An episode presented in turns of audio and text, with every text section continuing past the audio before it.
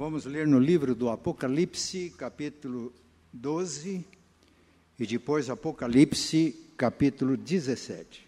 Apocalipse, capítulo 12, versículos 1 a 6, e depois Apocalipse, capítulo 17, 1 a 6.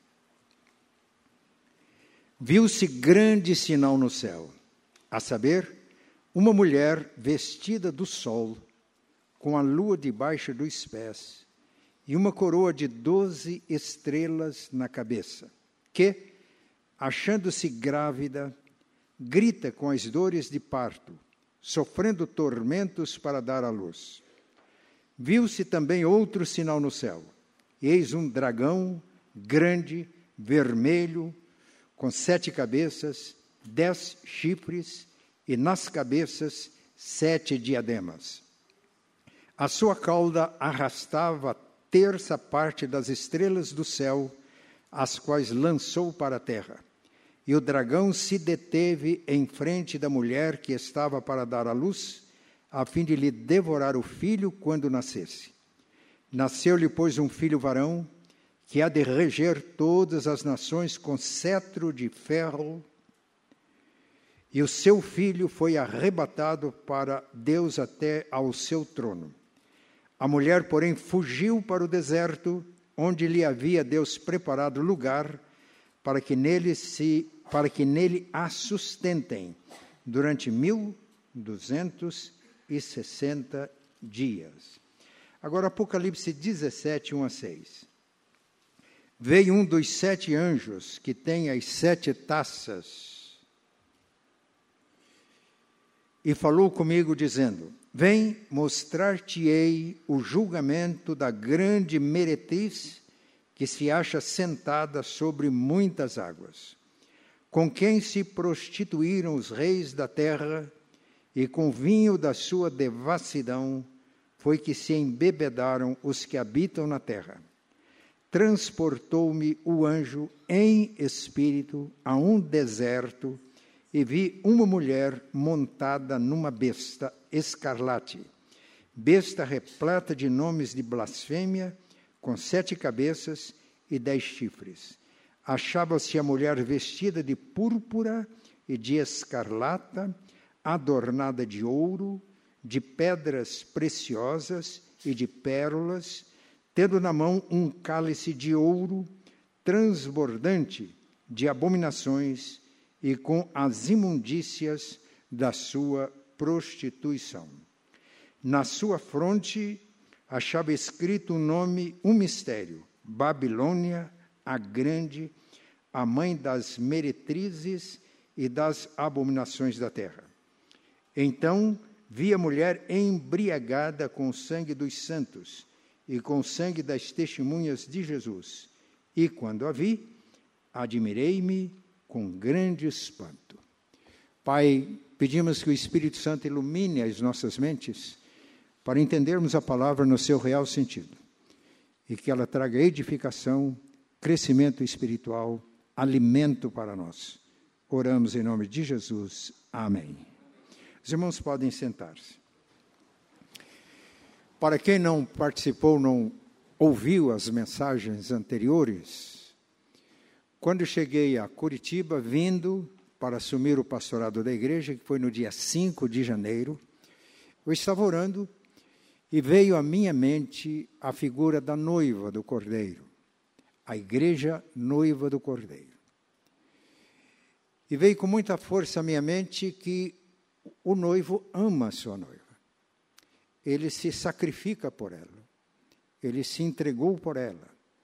Ele a purifica ele a lava com água da palavra, para apresentar a si mesmo igreja gloriosa, sem mácula, nem ruga, nem coisa semelhante.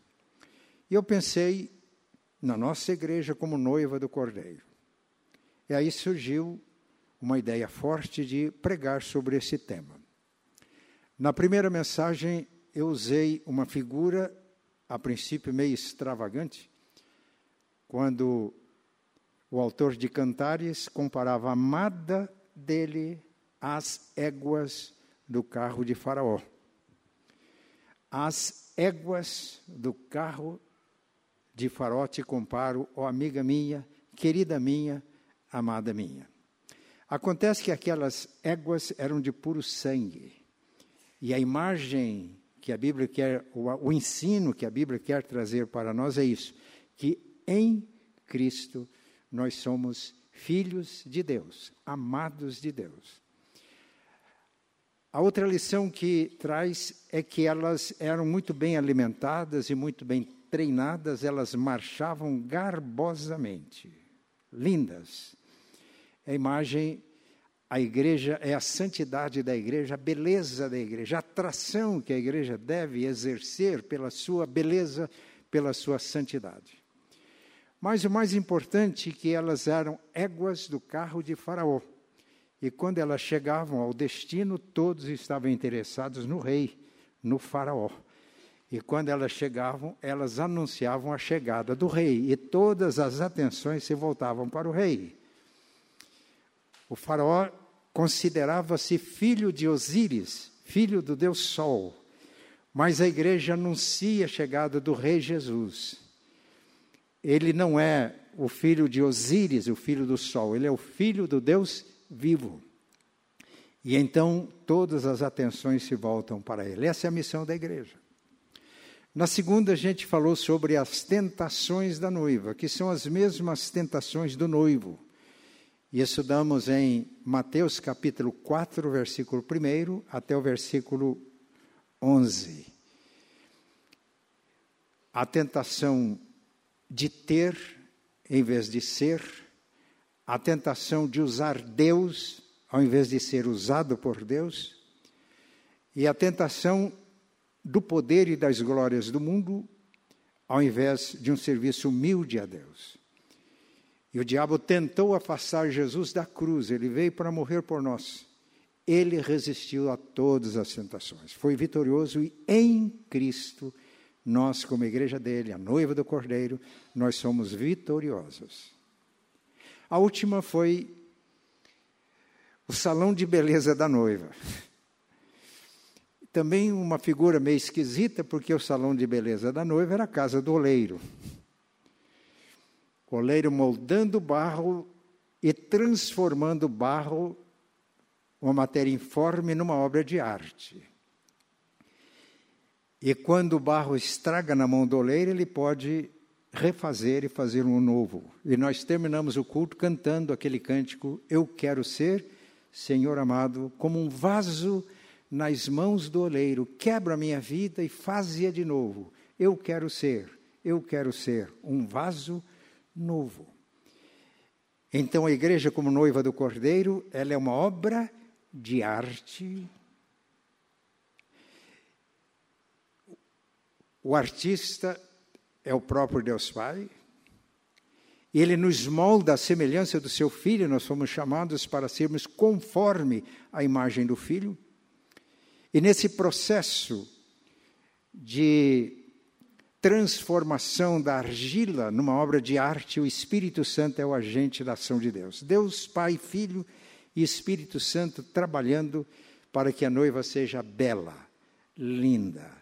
Não a beleza que o esteticista dá para uma noiva aqui. Ele tem que maquiar, ele tem que usar cosméticos, mas essa é beleza interior ela procede do interior, irradia essa beleza e atrai pela beleza.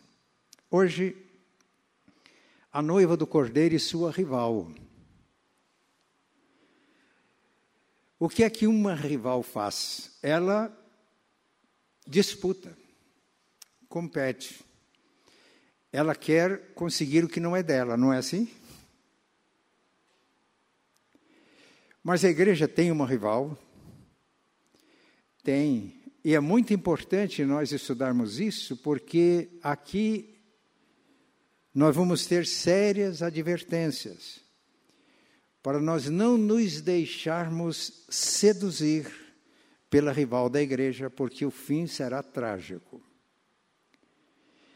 Nós lemos dois textos do Apocalipse que, fala, que falam de duas mulheres elas são muito distintas uma da outra. Apocalipse 12 fala da mulher que estava vestida do sol, tinha lua sobre os seus pés, uma coroa com doze estrelas, sofrendo dores de parto, do dragão que estava postos para tragar o filho quando nascesse, da luta do dragão no céu e da derrota dele no céu, lançado à terra,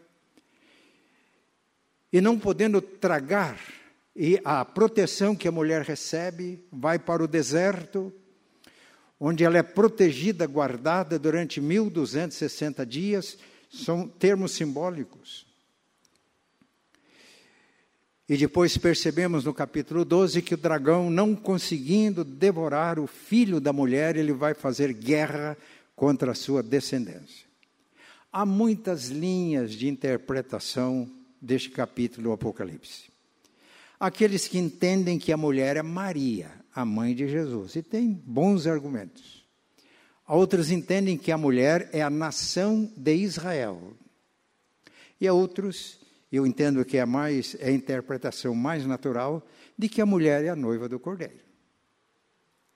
Tanto no Antigo Testamento, Israel, o povo da aliança de Deus, e Jesus, o noivo, o Messias prometido, quanto no Novo Testamento, o noivo, Jesus, o Senhor da igreja. A promessa do descendente da mulher que esmagaria a cabeça da serpente vem desde Gênesis.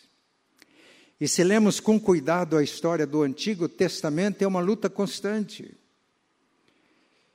O povo de Deus sendo atacado, assediado, isto é, a serpente tentando atingir o calcanhar. E no Antigo Testamento é uma luta de momentos de fidelidade, de infidelidade, de lutas, de vitórias, não mais o propósito de Deus prevalece. E a história de Israel é uma história onde há dores de parto, onde há lutas, dificuldades, problemas. Porque a missão de Israel era trazer Cristo noivo à terra. Mas o mesmo acontece com a igreja. A história da igreja é uma história de lutas.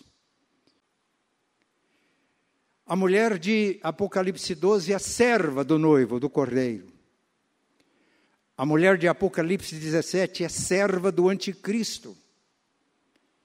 Porque ela aparece montada numa besta, que tem as mesmas características da besta que surgiu do mar em Apocalipse capítulo 13.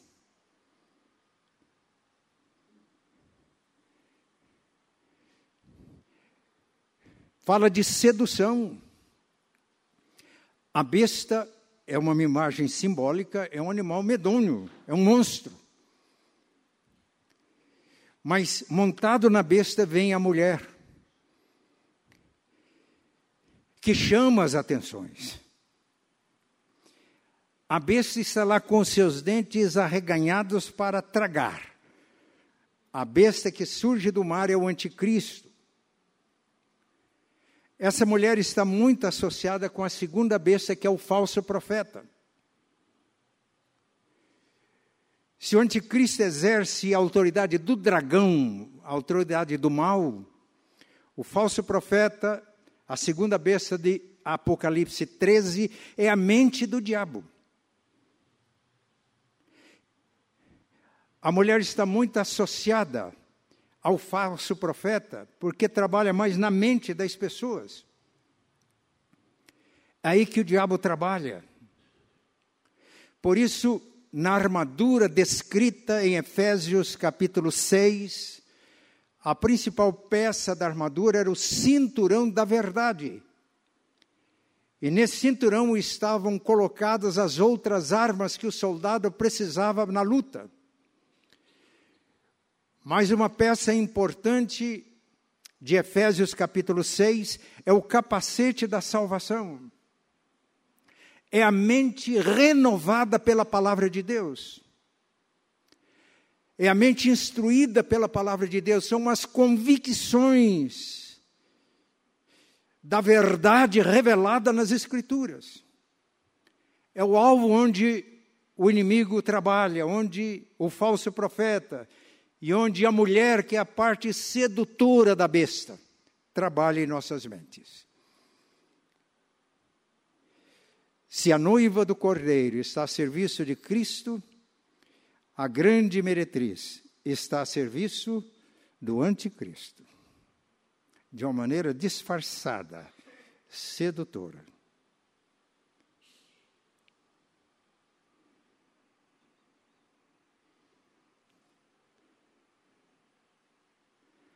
Babilônia é um, o próprio texto diz, é um mistério.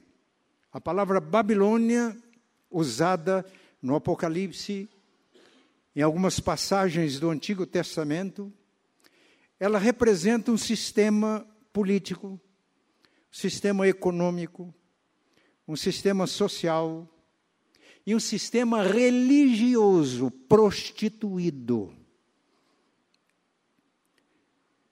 Se Apocalipse 17 descreve a grande meretriz, descreve a besta, Apocalipse 18 descreve a destruição da grande Babilônia.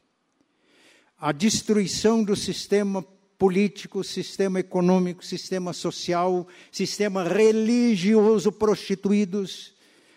A Babilônia é totalmente destruída. No capítulo 19 aparece a noiva quando se revela a Babilônia, no juízo final, com a volta em glória de Jesus, a noiva se manifesta em Apocalipse 19, somos convidados para as bodas do Cordeiro. Esse é assunto para uma outra mensagem. Mas agora, a necessidade de estudarmos este assunto porque ele traz sérias advertências para nós outros.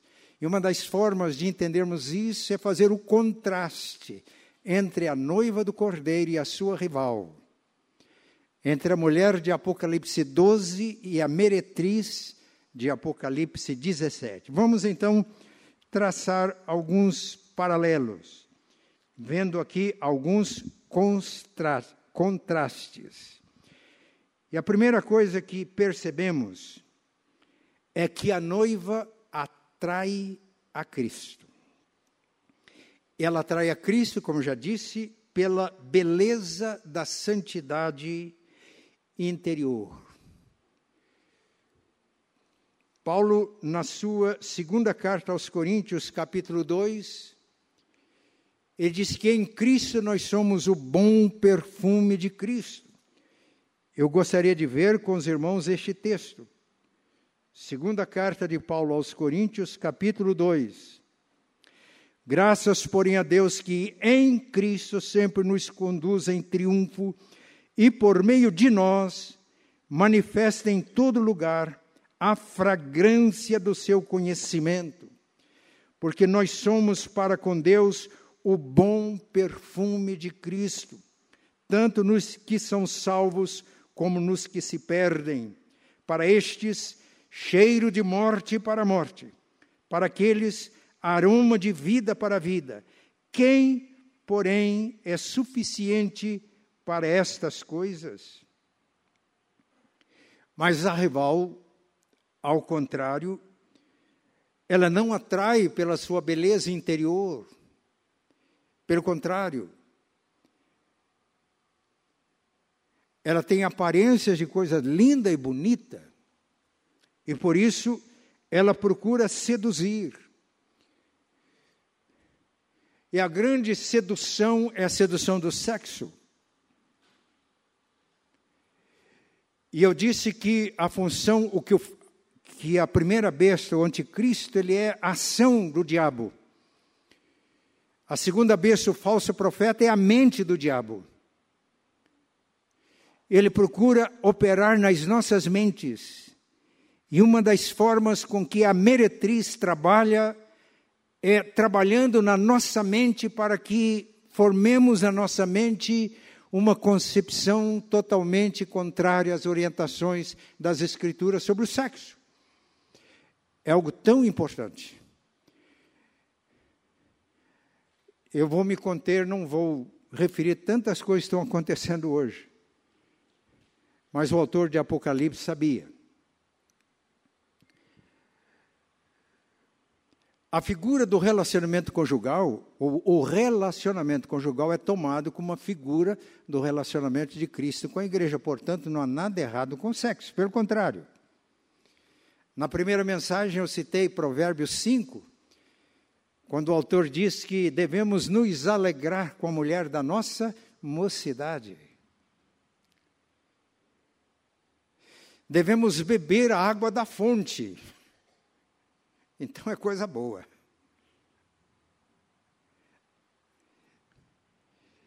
E Provérbios refere-se à mulher da nossa mocidade como corça de amores e gazela graciosa. A minha corça de amores e a minha gazela graciosa está longe de mim. Por isso eu estou meio triste, meio caidão. Algo extraordinário.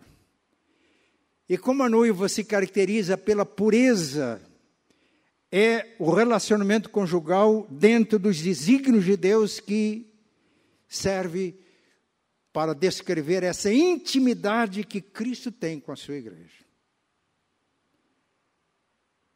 O dinheiro. É preciso dizer alguma coisa que o diabo tenta seduzir a gente com o dinheiro? A, a tentação já foi essa.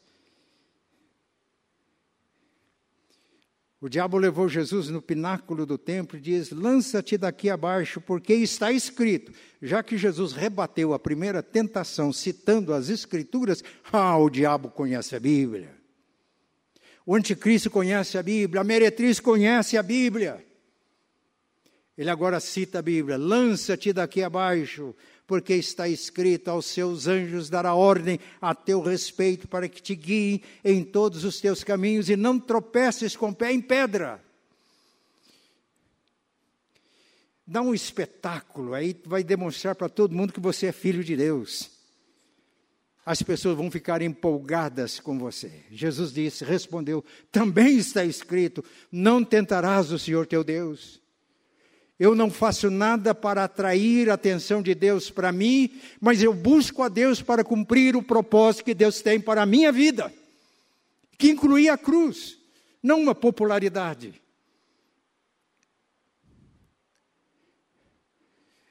É preciso dizer que a meretriz hoje está usando Deus ao invés de servir a Deus? Não é verdade que há pessoas ficando ricas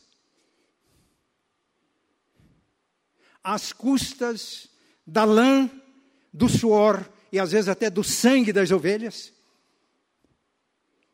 é a meretriz. O poder, o encanto, o glamour, tudo isso são meios que a meretriz usa para nos desviar de Cristo. Então eu disse que essa mensagem tem o objetivo de ser advertência. Mas vamos para um outro contraste. A noiva é um canal da graça de Deus para a salvação de vidas. Por exemplo, na primeira carta de Pedro, capítulo 4, 2, perdão, Pedro diz: chegando-vos para ele, para Cristo, o noivo, a pedra que os construtores rejeitaram, mas é a pedra eleita, pedra preciosa, também vós mesmos, referindo-se aos seus leitores, a nós, vós mesmos sois edificados casa espiritual para serdes sacerdócio santo, a fim de oferecerdes sacrifícios espirituais agradáveis a Deus por nosso Senhor Jesus Cristo. E no versículo 9 de 1 Pedro 2, Pedro diz: Quem somos? Vós sois, falando para a noiva, vós sois raça eleita, escolhidos em Cristo antes da fundação do mundo e no tempo próprio chamados pela pregação do Evangelho. Vós sois sacerdócio real, todos os membros do corpo de Cristo são sacerdotes e exercem a autoridade de Deus para servir a Deus. Vós sois nação santa, bonita, bela por dentro, nação santa. Vós sois povo de propriedade exclusiva de Deus. Para quê? Para proclamardes as virtudes daquele que vos chamou das trevas para a sua maravilhosa luz. Nós somos tudo isso: raça eleita, sacerdócio real, nação santa, povo de propriedade exclusiva de Deus, com o objetivo, com a finalidade de proclamarmos as virtudes, os feitos daquele que já nos chamou das trevas para a sua maravilhosa luz. Canais da graça de Deus. Em Mateus 28, Jesus dá uma ordem. Mateus 28, 18, ele diz: É-me dada toda a autoridade no céu e na terra. Ide, portanto, já que o Pai me deu toda a autoridade no céu e na terra, ide, portanto, fazei discípulos de todas as nações, batizando-os, ensinando, discipulando. E aí eu estou convosco todos os dias até a consumação dos séculos. Jesus recebeu do Pai pelo seu ato de total obediência, sendo obediente até a morte e morte de cruz, o Pai o exaltou soberanamente, ele foi glorificado à direita de Deus, onde vive e reina. Ele há de voltar. Debaixo da autoridade de Cristo, nós exercemos no mundo a autoridade de Cristo. É um mandado que ele nos dá a fazer discípulos. Se obedecemos, é a autoridade dele que funciona. Eu não converto ninguém. No momento em que obedeço a Cristo, as coisas acontecem. Mas em Atos 1:8 diz: "Mas recebereis poder". A palavra autoridade em Mateus 28 é uma palavra grega que fala em autoridade. Mas a palavra em Atos 1:8, "Mas recebereis poder ao descer sobre vós o Espírito Santo e sereis minhas testemunhas.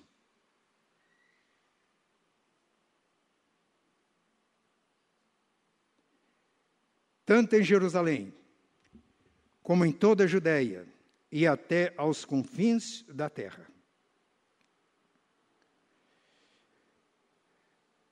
Quando Paulo estava fazendo a sua defesa diante do rei Agripa, ele diz que naquela visão celestial o Senhor deixou para ele muito claro qual era o seu ministério, que este é o ministério de todos os crentes, da noiva do Cordeiro, dos servos do Cordeiro.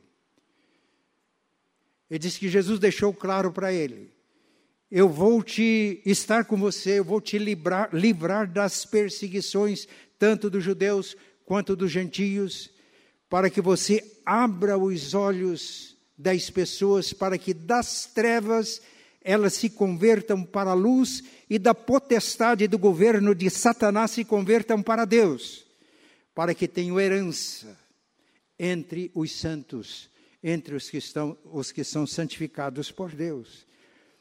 Essa é a noiva. E a meretriz? Aqui vem o contraste. A meretriz faz comércio com a palavra de Deus.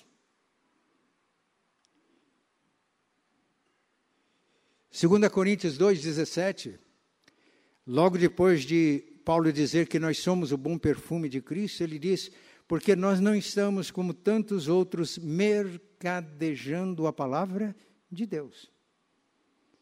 A meretriz mercadeja a palavra.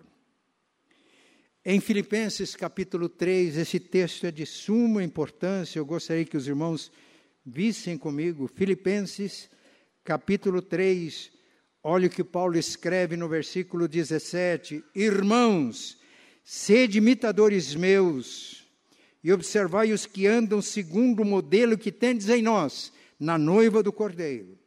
Pois muitos andam entre nós, olha a importância da advertência. Muitos andam entre nós, dos quais repetidas vezes eu vos dizia, e agora vos digo, até chorando, note como é sério. O apóstolo diz agora chorando, que são inimigos da cruz de Cristo.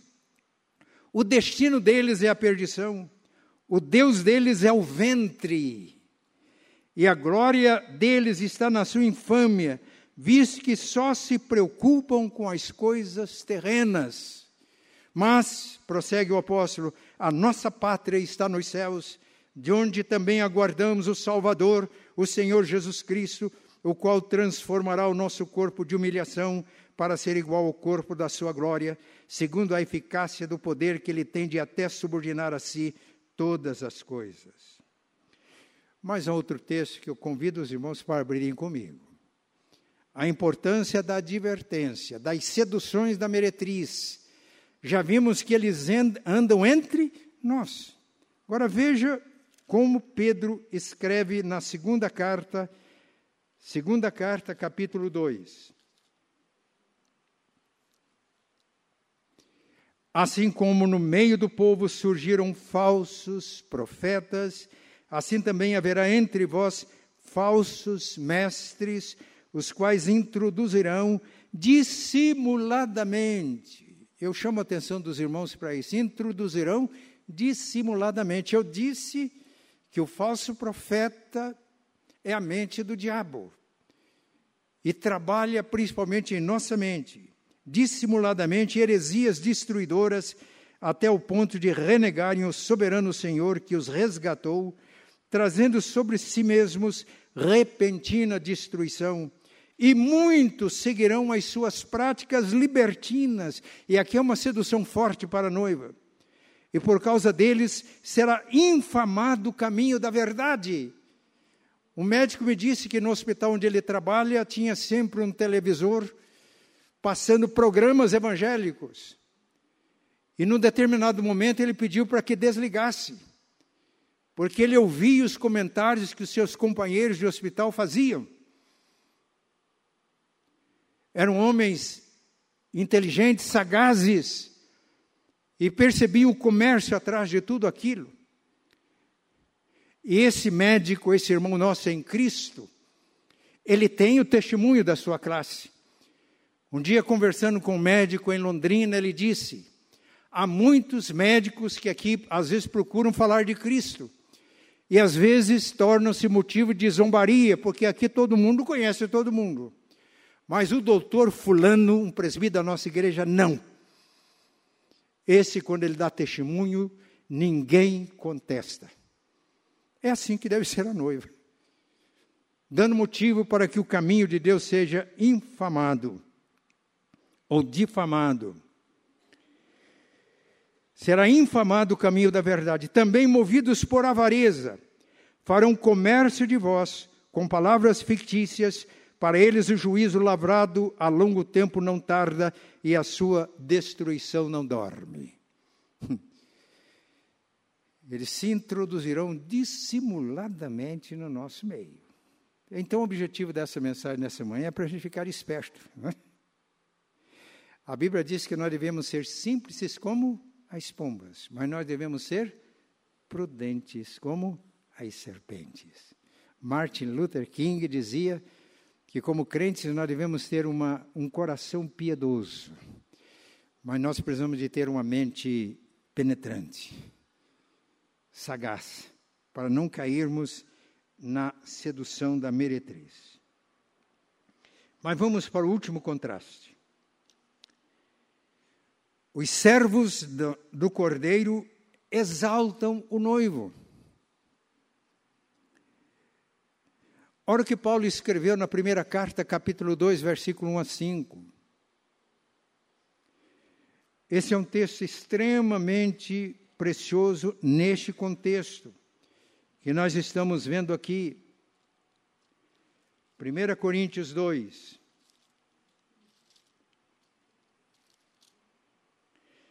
Eu, irmãos, quando fui ter convosco, anunciando-vos o testemunho de Deus, não fiz com ostentação de linguagem ou de sabedoria, porque decidi nada saber entre vós, senão a Jesus Cristo e este crucificado. E foi em fraqueza, temor e grande temor que eu estive entre vós.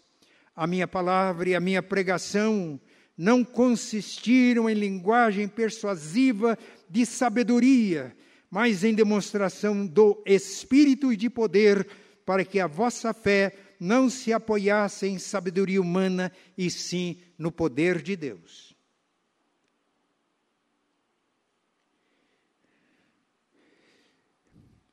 Na segunda carta de Paulo aos Coríntios, capítulo 4, olha o que Paulo escreve: Porque não nos pregamos a nós mesmos, mas a Cristo Jesus como Senhor, e a nós mesmos como vossos servos, por amor de Jesus.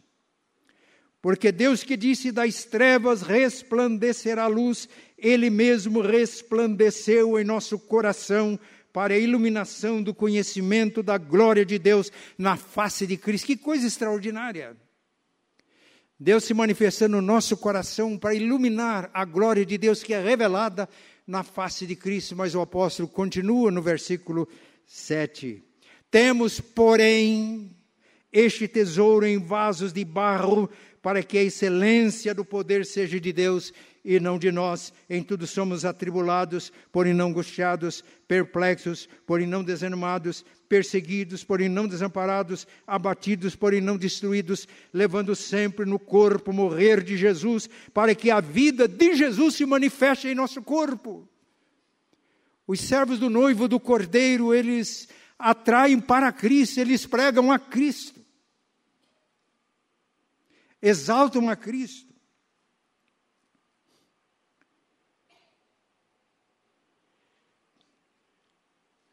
2 Coríntios capítulo 11. Olha o que Paulo diz aos Coríntios: Se tenho de gloriar-me, gloriar-me-ei no que diz respeito à minha fraqueza. Se os irmãos lerem todo o capítulo 10, 11, 12 da segunda carta de Paulo aos Coríntios, ele está fazendo uma defesa do seu apostolado contra aqueles que procuravam destruir a imagem de Paulo para chamar os discípulos após eles mesmos. E para isso eles contavam experiências maravilhosas, extraordinárias. Para usar um termo que é muito usado hoje, sobrenatural. E quando chega no capítulo 12, Paulo diz: Se é para gloriar-me, ainda que não convém, eu vou passar as visões e revelações do Senhor. Mas ele ficou tão constrangido que ele não falou, eu tive. Eu conheço um homem em Cristo que há tantos anos, se no corpo ou fora do corpo, não sei, Deus sabe, ele foi arrebatado até o terceiro céu, viu coisas inefáveis que não é lícito ao homem referir-se, mas quando chega no capítulo 7, vamos ouvir bem, mas para que eu não me ensorbebecesse com a sublimidade das revelações, foi-me dado um espinho na carne mensageiro de Satanás para me esbofetear. Eu pedi três vezes para que o Senhor afastasse o espinho, e a resposta foi essa: a minha graça te basta, porque o meu poder se aperfeiçoa na fraqueza. Esses são os servos do Cordeiro são vasos de barro. A excelência do poder é de Deus. Exaltam o noivo, não se exaltam. Eu, Paulo, então me gloriarei nas minhas fraquezas, por quando, pois quando eu estou fraco, eu estou forte.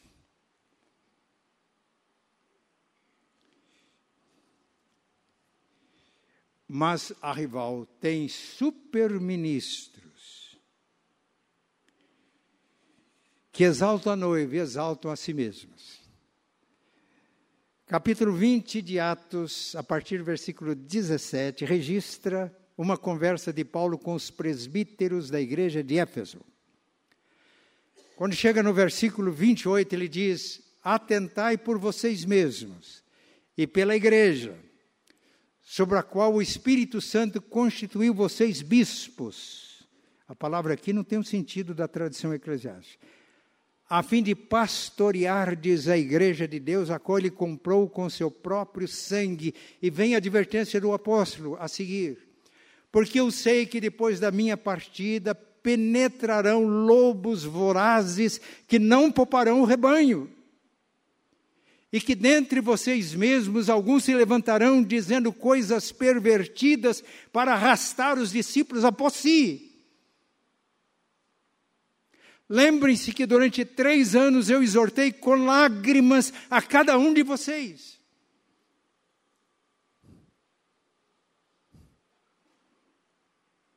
para arrastar os discípulos após si. Gálatas, capítulo 1. Olhe que Paulo escreve, o apóstolo Paulo. Gálatas, capítulo 1, versículo 6. Admira-me que estejais passando tão depressa daquele que vos chamou na graça de Cristo para outro evangelho, o qual não é outro, senão que há alguns que vos perturbam e querem perverter o evangelho de Cristo. Mas ainda que nós, ainda que nós, ou mesmo um anjo vindo do céu vos pregue evangelho que vá além do que vos tenho pregado, seja anátema. Agora veja o capítulo 3. Ó Gálatas insensatos, quem vos fascinou a vós outros, ante cujos olhos foi Jesus Cristo exposto como crucificado? Esse texto pode ser traduzido assim: ó Gálatas insensatos, quem enfeitiçou vocês? Os ministros e mensageiros da meretriz procuram atrair atenção para eles E a luta de Paulo, e a gente percebe isso nas suas cartas, que depois introduzem os mensageiros, os ministros da meretriz no campo do apóstolo, procurando levar os discípulos após ele. Para isso, eles teriam que desconstruir o apóstolo Paulo. E o que Paulo está fazendo não é uma defesa pessoal, ele está zelando pelo Evangelho. E deixando a advertência que está até para nós hoje aqui.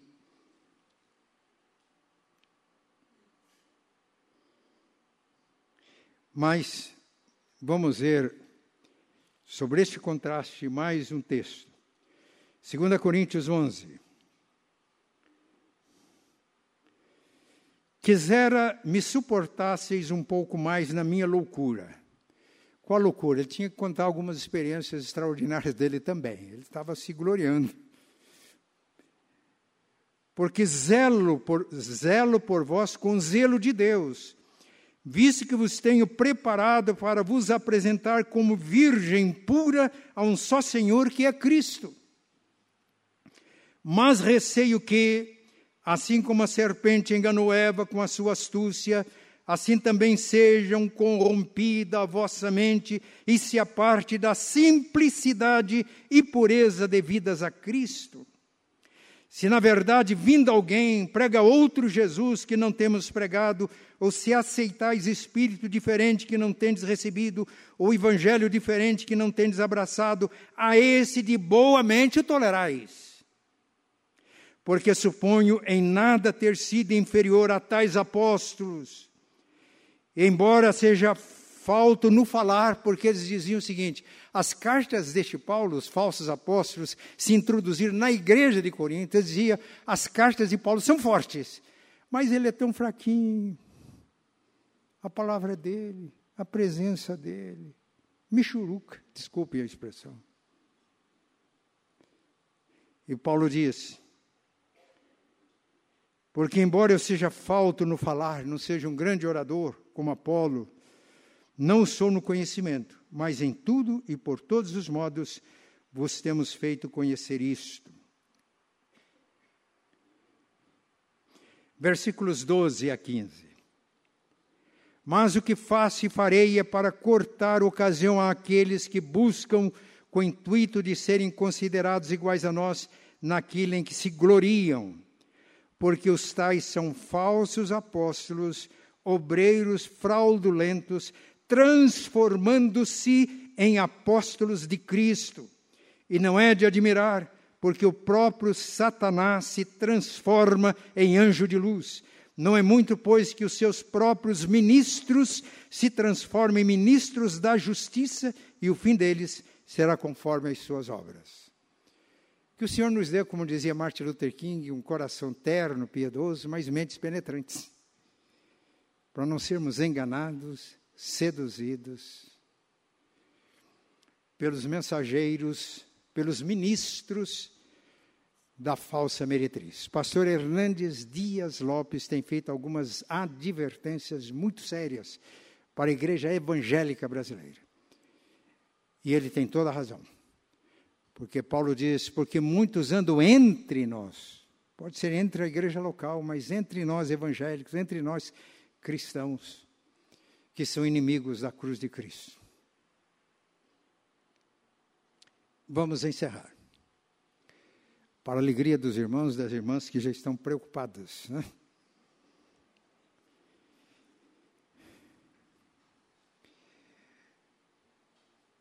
Em Mateus capítulo 13,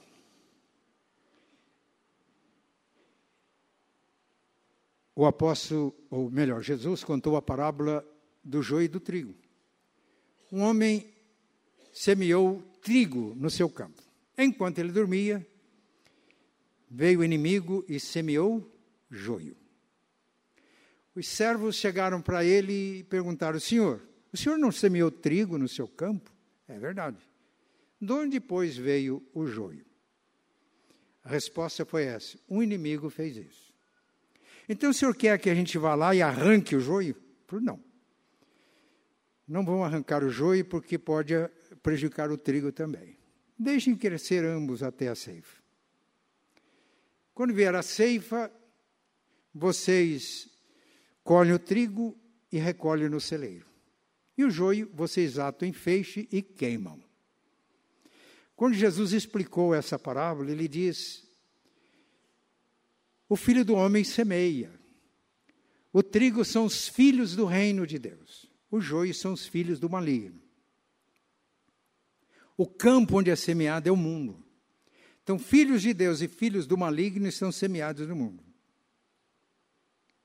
A ceifa é, quando, é o fim do mundo, quando Jesus voltar em glória. Os ceifeiros são os anjos.